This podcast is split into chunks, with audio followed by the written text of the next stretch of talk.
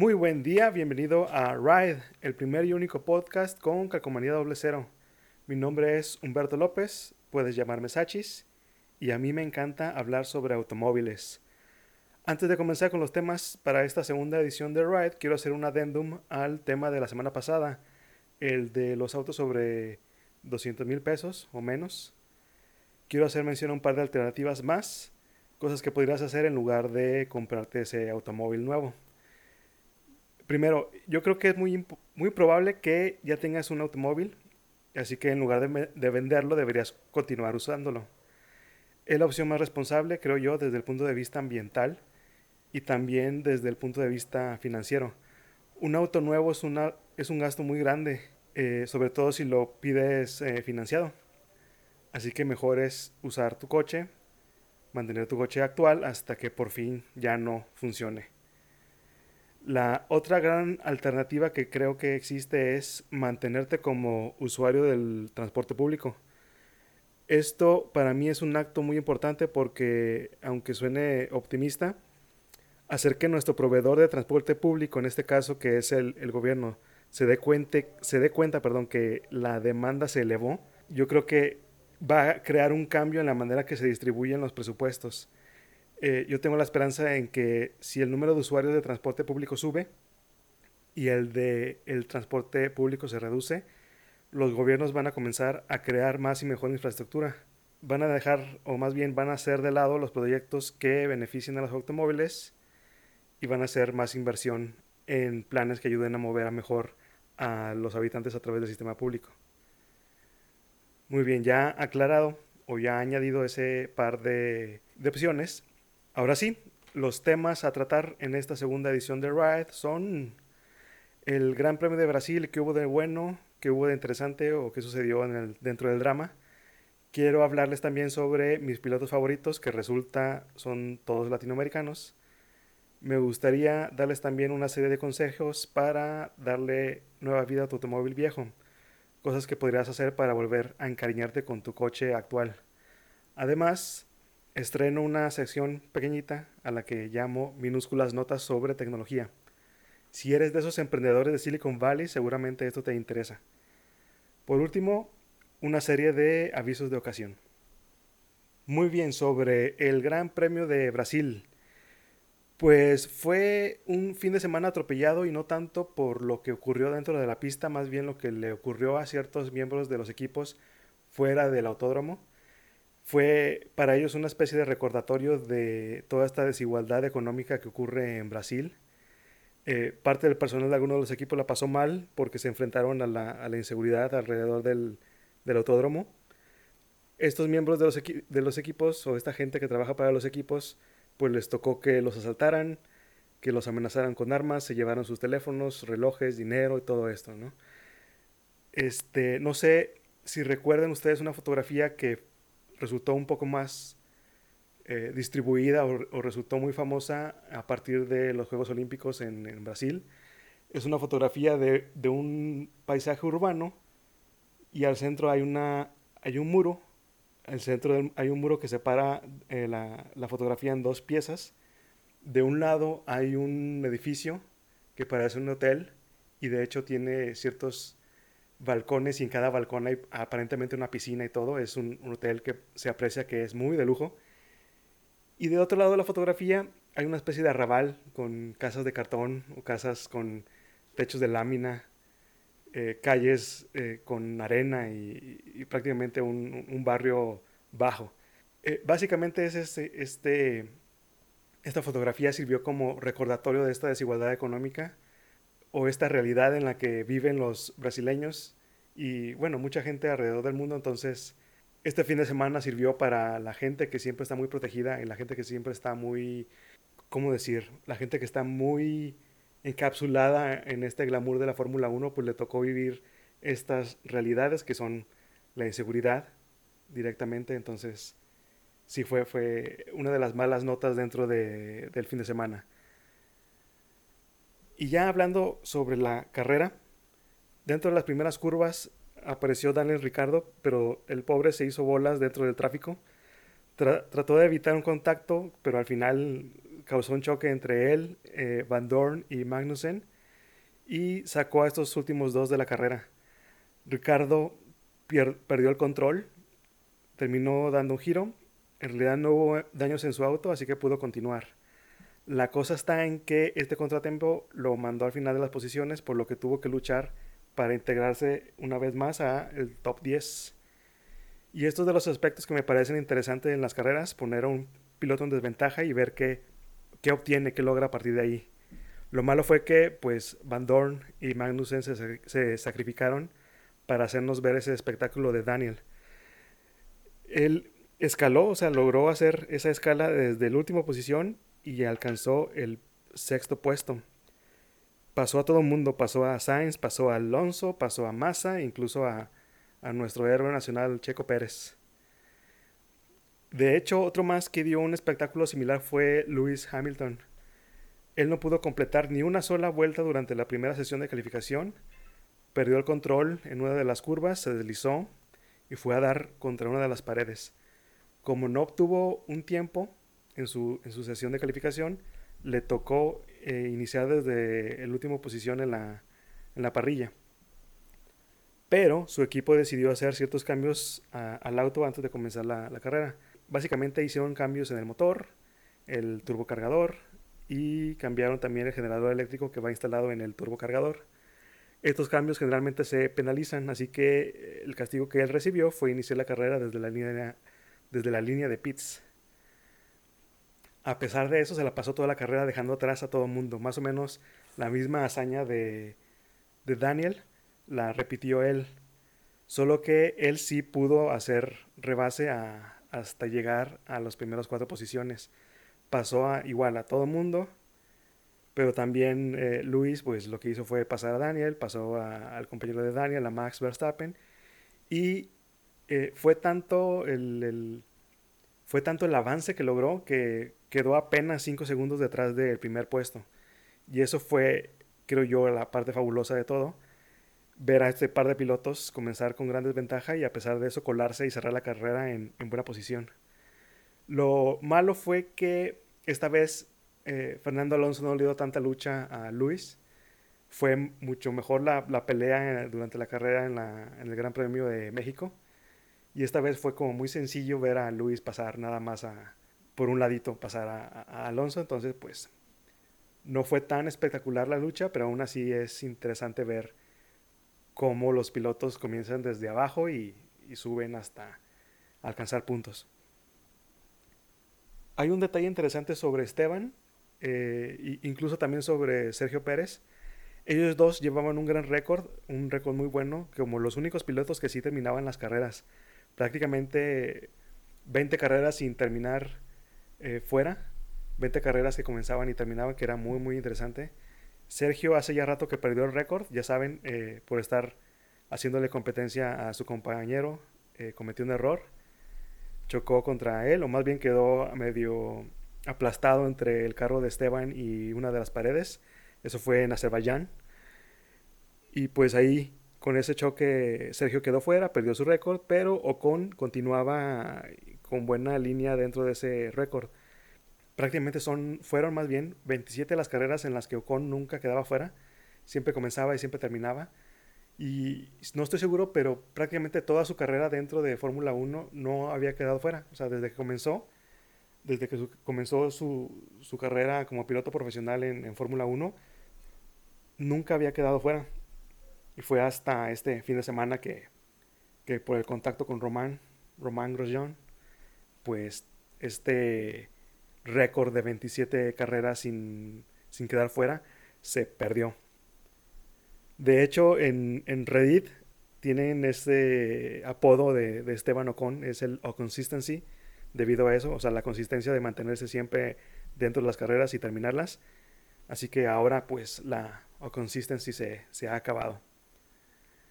Y claro, la parte emotiva dentro de la carrera fue la despedida, ahora sí, de Felipe Massa eh, un poco después del Gran Premio de México, Massa anunciaba que ahora sí se retiraba de la Fórmula 1. El año pasado dijo lo mismo, pero volvió. O sea, en la temporada 2016 terminó, dijo que se retiraba, pero eh, pues a sorpresa de todos regresó. En Australia lo vimos de nuevo en el 2017. Pero ahora dice que sí es definitivo y yo creo que pues sí, ya se lo merece. Eh, este es el último gran premio para él en Brasil, así que hubo porras, hubo llantos, hubo de todo esto, ¿no? Y al final el top 6 quedó en Sebastian Vettel en primer lugar, Bottas segundo, Raikkonen en tercero, Hamilton cuarto, Verstappen en quinto y Daniel Ricardo en sexto. Sergio Pérez quedó noveno a pesar de haber comenzado en sexto lugar. Muy bien, ahora sobre el siguiente tema, mis pilotos favoritos que resultó sin querer que son todos sudamericanos. Eh, son todos pilotos ya retirados, son todos pilotos de la época como del 95 a, a, la actualidad. Gente que me tocó verla prácticamente en vivo hacer sus carreras, entonces igual a ustedes mismos también les va a causar un poco de nostalgia o les va a despertar algunos recuerdos. Eh, primero, pues Felipe Massa. Felipe Massa eh, se retira este año, ya próximo año aparentemente no va a estar. Probablemente sea reemplazado por Robert Kubica, no sabemos, pero a lo mejor. Dentro de las anécdotas que recuerdo sobre Felipe, Massa, es que en 2008 fue el, primer año en que logró eh, acercarse muchísimo a obtener el campeonato mundial. Esto fue en 2008, pero Hamilton se lo arrebató. De hecho fue en un Gran Premio de Brasil precisamente y era, según recuerdo, la, última carrera de esa temporada y la pelea estaba muy cerrada entre saber si Luis o si Felipe quedaban como campeones ese año. Y esa carrera fue ganada por Felipe, Felipe Massa quedó en primer lugar. Lamentablemente ahí había todavía opción para que Luis quedara como campeón. Dependía mucho de, la cantidad de puntos que, que él obtuviera al final de la carrera. Y pues Luis creo que llegó como en quinto lugar obtuvo los puntos necesarios para sobrepasar al puntaje de Felipe y de hecho fue una diferencia solamente de un punto. O sea, no fue tan grande la, diferencia, no hubo una separación tan amplia. Y con un solo punto, Luis le gana el, campeonato a Felipe.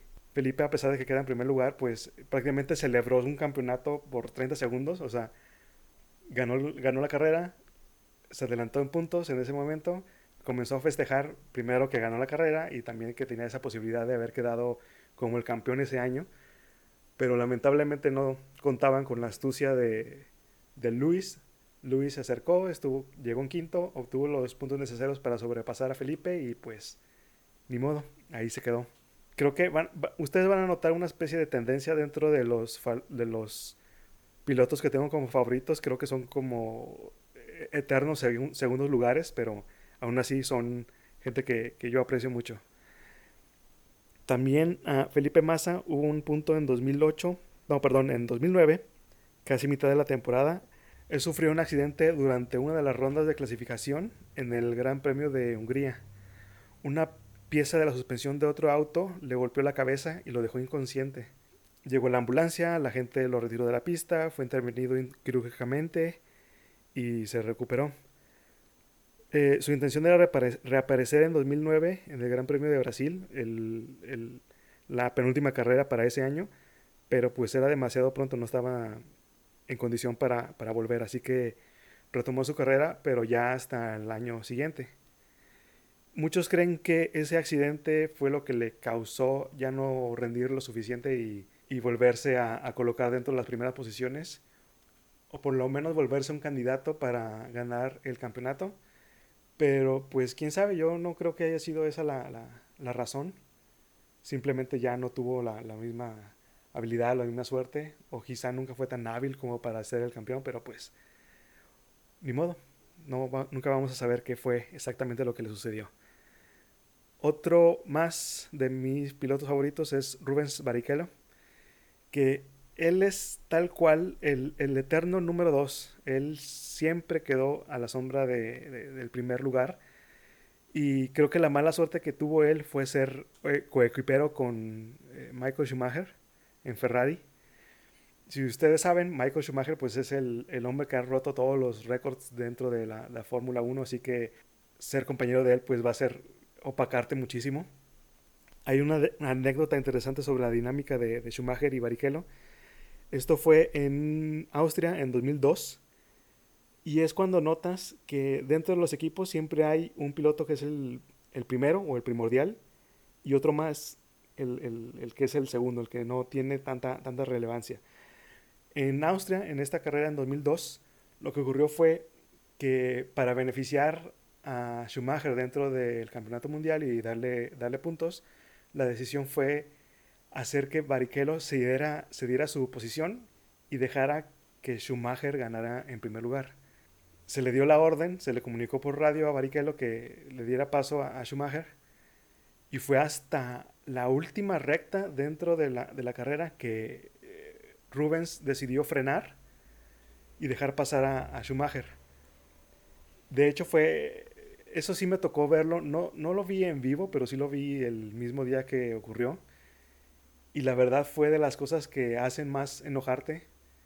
O de las cosas que, que sí te hace sentir muy, muy apenado sobre la, sobre la, la manera en que se dirige la, la Fórmula 1.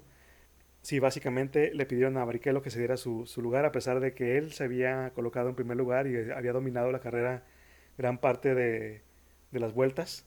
Y sí, al final de la carrera le piden, cede tu lugar, deja que Schumacher, nuestro campeón, sea el primer, o llegue en primer lugar, que cobre sus puntos y listo. A partir de ahí ya comenzaron a crearse nuevas regulaciones alrededor de la manera en que deben comunicarse los, los equipos por radio, pero a pesar de eso, este, pues no ha, no ha limitado a los equipos para que hagan ese tipo de decisiones y beneficien a los, al piloto como valioso al piloto, al, piloto número uno de alguna manera. Y pues sí, esa es básicamente la, la, la, manera que se resume la carrera de Rubens, de cómo se desenvolvió él profesionalmente dentro de sus años en, en Fórmula 1, prácticamente el eterno segundo lugar, gracias a, a la manera en que se dirigen los equipos. Más tarde en su carrera, en 2009, Rubens tuvo la oportunidad de correr para el equipo de Fórmula 1 más fantástico sobre la Tierra, este equipo se llama Brown. Y a pesar de eso, él, él, no tuvo la oportunidad o no tuvo la bendición de obtener un campeonato mundial. Rubens quedó también en tercero cuando estuvo en, en Brown. Y el primer lugar lo obtuvo su coequipero en esa ocasión, que se llama Jenson Button. Otro de mis pilotos favoritos se llama Juan Pablo Montoya. Este es el primero de la lista que no es brasileño, este es colombiano. A él lo recuerdo más por sus años en kart.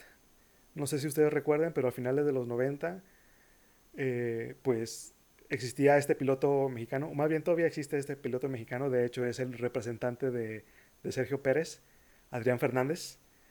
Entonces todo el mundo seguía kart en, en, la televisión porque Adrián Fernández estaba ahí. Pero pues dentro de, de, kart estaba Juan Pablo Montoya, que era un poco más prolífico y era más hábil dentro de las carreras. Pero hubo un tiempo que Juan Pablo estuvo también en, Fórmula 1. Y es más, dentro de su primer año dentro de Fórmula 1, él obtuvo un primer lugar y al final del campeonato quedó en sexto, así que estuvo muy, muy, muy bien. Estuvo cinco años en Fórmula 1, desde el 2001 al 2006. Comenzó primero con Williams, el equipo Williams con motores BMW, luego se pasó a McLaren. Y de hecho, él, él le tocó conducir esos carros hermosos de McLaren, el MP 421 que eran cromados, estaban hermosos. A pesar de que nunca fue campeón mundial, pues de todos modos era una, un gusto verlo todos los fines de semana correr. Recientemente eh, lo vimos en un video del Bugatti Chiron. Él hace un, paseo del, carro o hace una especie de prueba del, del automóvil, de este super auto. Lo lleva desde 0 a 400 kilómetros por hora y luego lo lleva otra vez a cero. De hecho, les voy a poner aquí la, la, el link a ese video, está, está interesante.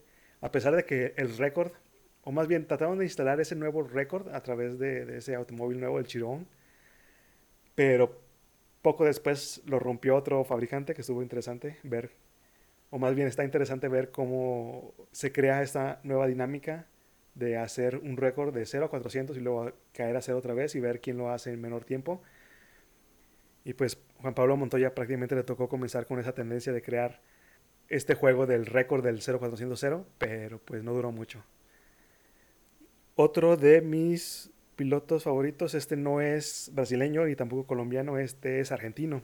Y este no es tampoco un piloto de la era contemporánea de, Fórmula 1, es más bien dentro de, la lista de, de campeones.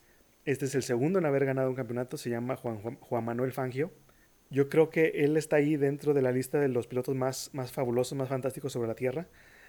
Eh, dentro de las, de las siete temporadas en las que él participó, ganó cinco.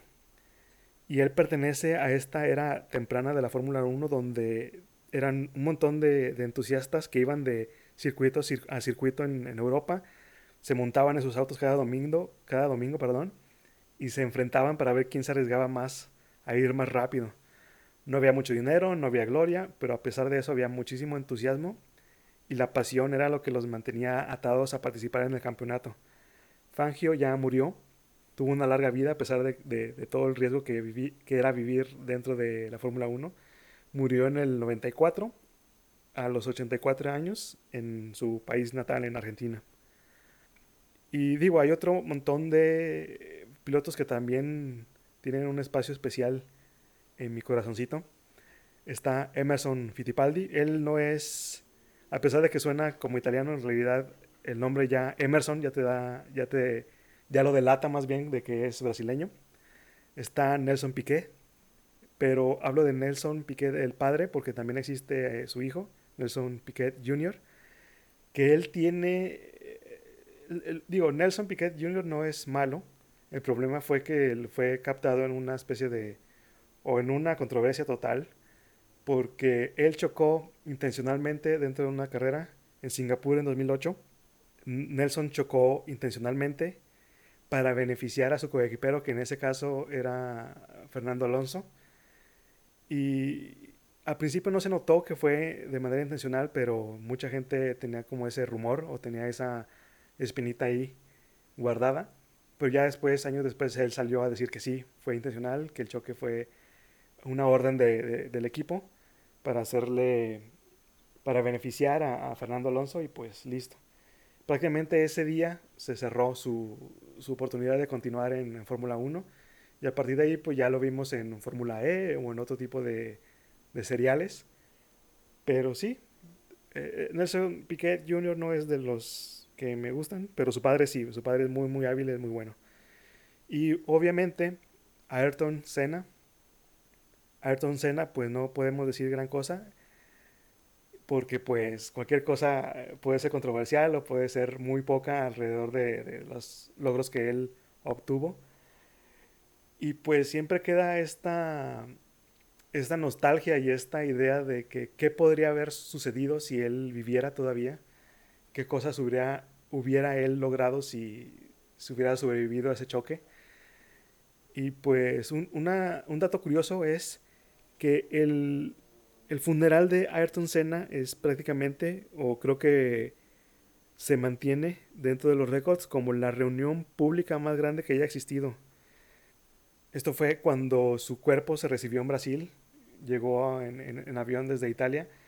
Entonces, aparentemente, dentro de los récords de reuniones masivas públicas, esta es la más grande, el recibimiento del cuerpo de, de, Ayrton Senna en, Brasil.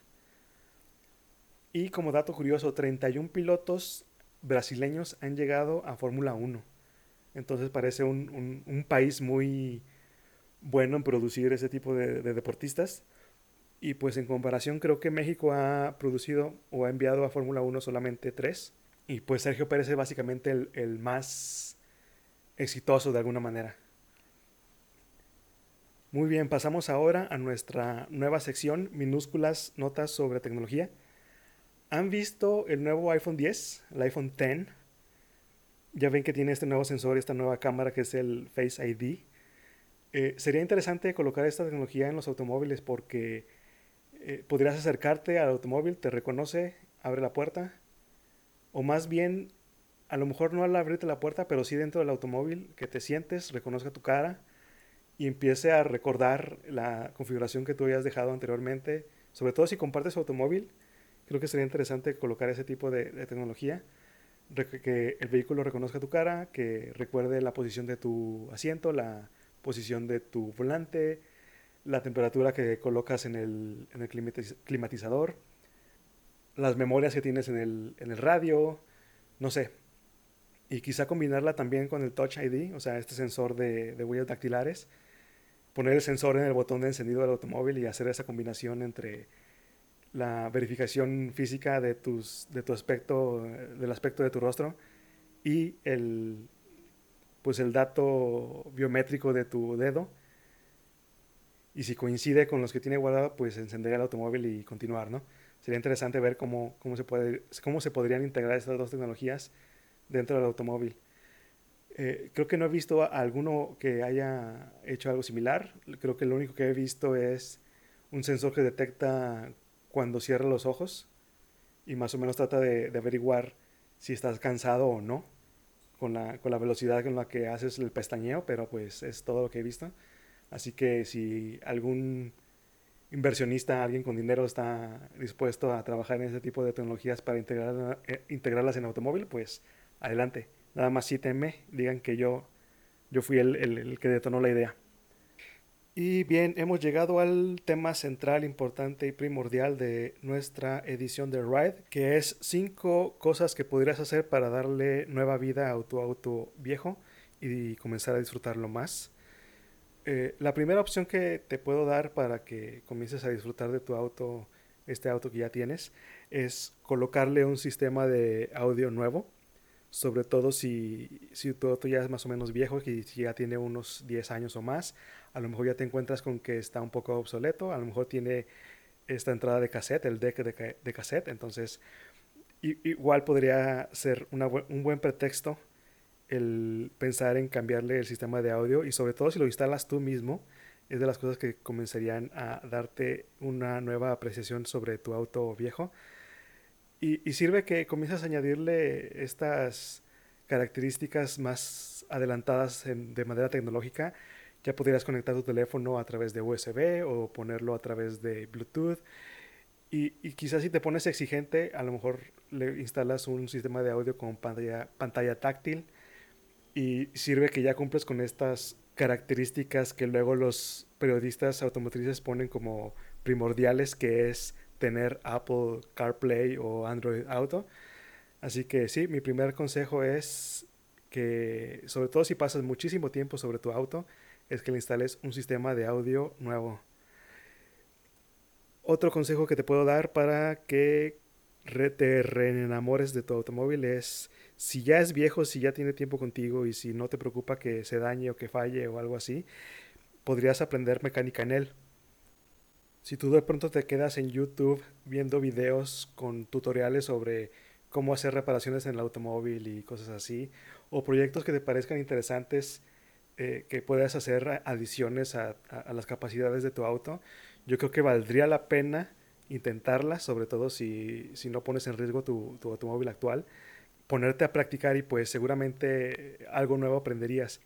Y sobre todo se vuelve una gran ventaja si con todo este experiencia que adquieras aprendas un poco más sobre cómo funciona tu automóvil, sobre cómo mantenerlo y, todo esto, ¿no? Un consejo más, el tercer consejo que tengo para ti es que si a ti te parece atractivo ir por el país y viajar y visitar los pueblos mágicos o, las ciudades principales de México, es que tomes tu auto y te lo lleves. Esto quiere decir que hagas más road trips con tu automóvil. Eh, no suele ser tan caro o más caro que andar en autobús o en, avión, así que creo que sí es una opción viable, es una opción interesante para estar más en contacto con tu automóvil y sobre todo si ya practicaste mecánica en él y si ya le instalaste tu nuevo eh, sistema de audio, pues vas a disfrutar más estos road trips alrededor del país en tu auto viejo. El cuarto consejo que tengo es que si tienes tu auto viejo, a lo mejor es un auto valioso y a lo mejor es un auto que no solamente tú puedes encontrar como interesante, así que puedes hacer una especie de, investigación y averiguar si tu auto es merecedor de un club. Esto quiere decir que mucha gente tenga ese mismo automóvil, que lo considere valioso, que lo considere interesante y de pronto te encuentras con un grupo de amigos que todos tienen ese mismo automóvil o ese mismo estilo de, auto o esa misma carrocería, no sé. Puedes buscar, puedes hacer tu investigación, encontrar dónde eh, puede encajar tu automóvil. A lo mejor, eh, a lo mejor te sorprende ver que si es un, un carro que, que, puede ser valioso o hasta clásico. Digo, depende mucho de qué tan viejo sea, pero eh, chécale. A lo mejor te encuentras con que tu auto sí es muy valioso y sí es interesante, eh, si es una pieza histórica o no sé. Pero sí, haz una investigación, chécale. Seguramente encuentras a alguien que, que, que le gustaría ser amigo tuyo nada más por el automóvil que tienes y, e invitarte a carnes asadas para platicar sobre él o no sé. Puede ser una opción interesante para encontrarle una nueva perspectiva al automóvil que tienes. Y por último, lo más sencillo que podrías hacer para mantener tu auto de alguna manera atractivo a, a, tus ojos es que lo laves seguido, lo mantengas limpio.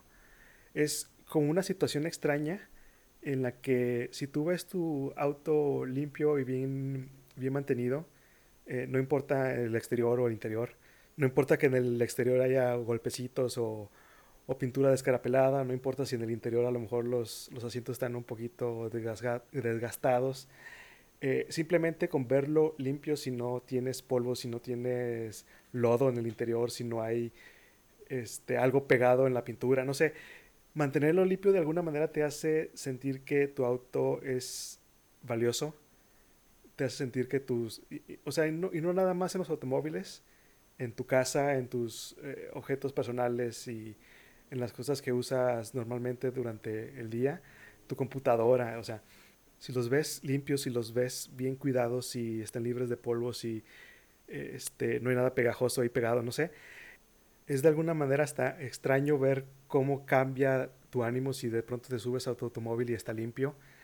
Eh, y es algo que podrías hacer cada semana, no sé, el sábado por la tarde antes de prepararte para irte a, al antro o al bar tomarte un par de horas, incluso no podrías, o sea, incluso eh, no tienes por qué hacerlo tú directamente, puedes llevarlo a un autolavado y listo, pero sí, de alguna manera hasta te cambia el ánimo, te hace sentir más a gusto y pues es una de las cosas bien sencillas que podrías hacer eh, y simplemente con ver tu automóvil limpio y bien tratado en el interior ya es una, una ventaja muy muy grande.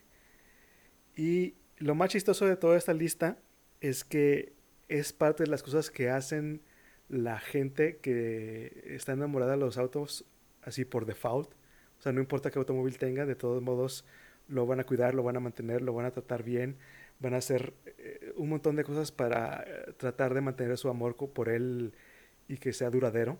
Y esto es, de cierta manera, las características que identifican a, a un petrolhead. Los petrolheads son estas, son los fanáticos de los automóviles directamente. Es como un término en, eh, europeo, sobre todo por lo de petrol. Pero si los petrolheads son tal cual, o sea, gente entusiasta, gente que ama los automóviles y no importa cuál vehículo tengan, lo van a apreciar, lo van a atesorar y lo van a cuidar muchísimo solo, solamente porque es un automóvil. Y, y, ese tipo de cosas, eh, lo de practicar mecánica en tu auto, lo de instalarle un sistema de audio, lo de hacer road trips y, y todo eso son cosas que te van a causar nuevas experiencias, te van a crear nuevas historias por contar. Y, prácticamente es esto, los consejos son de alguna manera pasos sencillos para volverte un petrolhead, aunque no lo creas. Y por último, ya después de haber completado nuestros temas, tengo una serie de avisos de ocasión. Primero quiero agradecer muchísimo la atención y el ánimo que, que mis amigos y algunos de los algunos desconocidos me han dado. Este tipo de apoyo es muy útil para mí, sobre todo porque estoy comenzando les agradezco mucho este, este apoyo. Quiero además pedirles ayuda. El objetivo original de Ride es crear un canal de YouTube con videos sobre automóviles, clips de 6 a 8 minutos donde yo hablaría sobre las peculiaridades de algún modelo, sacarlo a probar, hacer una especie de review y cosas así, ¿no? Eh, sin embargo, pues yo no tengo equipo de video y al menos, bueno, al menos no tengo un equipo adecuado, así que si tú conoces a alguien que me pueda ayudar con la creación de videos automovilísticos para YouTube, ponlo en contacto conmigo. Obviamente este trabajo sería pagado. Otro aviso muy, muy importante. Si tú tienes un coche de marca Honda o Acura del 2001 al 2014, es muy probable que el inflador de las bolsas de aire frontales deban ser reemplazados. En este periodo del 2001 al 2014, el proveedor de infladores de bolsas de aire permitió que se instalaran estos componentes que resultaron defectuosos. Estos infladores pueden fallar al momento de una colisión, cosa que ha provocado algunas muertes y daños serios, principalmente en Estados Unidos. Creo que no ha habido casos graves en México, pero la intención es evitarlos. Si tú tienes un Honda o Acura de los años 2001 al 2014, debes ponerte en contacto con la agencia de Honda o Acura más cercana para que reemplacen los infladores por unos que funcionan adecuadamente. Ellos deberán cambiar estos componentes de manera gratuita. Si necesitas saber más sobre esta situación, te dejo un par de enlaces en la descripción. El enlace más importante es al sitio web de Honda. La dirección es honda.mx diagonal recall. Honda.mx diagonal recall. Recall así como en la película Total Recall, igual. Ahí en ese sitio podrás escribir el número de serie de tu auto y averiguar si necesita ser llevado al distribuidor para, para corregir esta problemática. Esto no quiere decir que los Honda sean malos o que sean inseguros, simplemente el proveedor de los infladores, Takata es el nombre de ese proveedor, ocultó por buen tiempo esta información. Lo bueno es que ahora ya existen vías para resolverlo. Y esto es serio, es importante. Si tú mismo tienes un Honda o un Acura, o si alguien cercano a ti tiene uno, cuéntale sobre este dato y ve las opciones en las que pueden resolverlo. La más sencilla para comenzar es checar el sitio web este que les digo honda.mx diagonal recall. Y muy bien, hemos llegado al final de nuestro podcast. Me da mucho, mucho gusto que me hayas acompañado hasta el final de esta edición. Esto fue Ride, el primer y único podcast que sí pasa la verificación. Hasta luego y pronto nos escucharemos.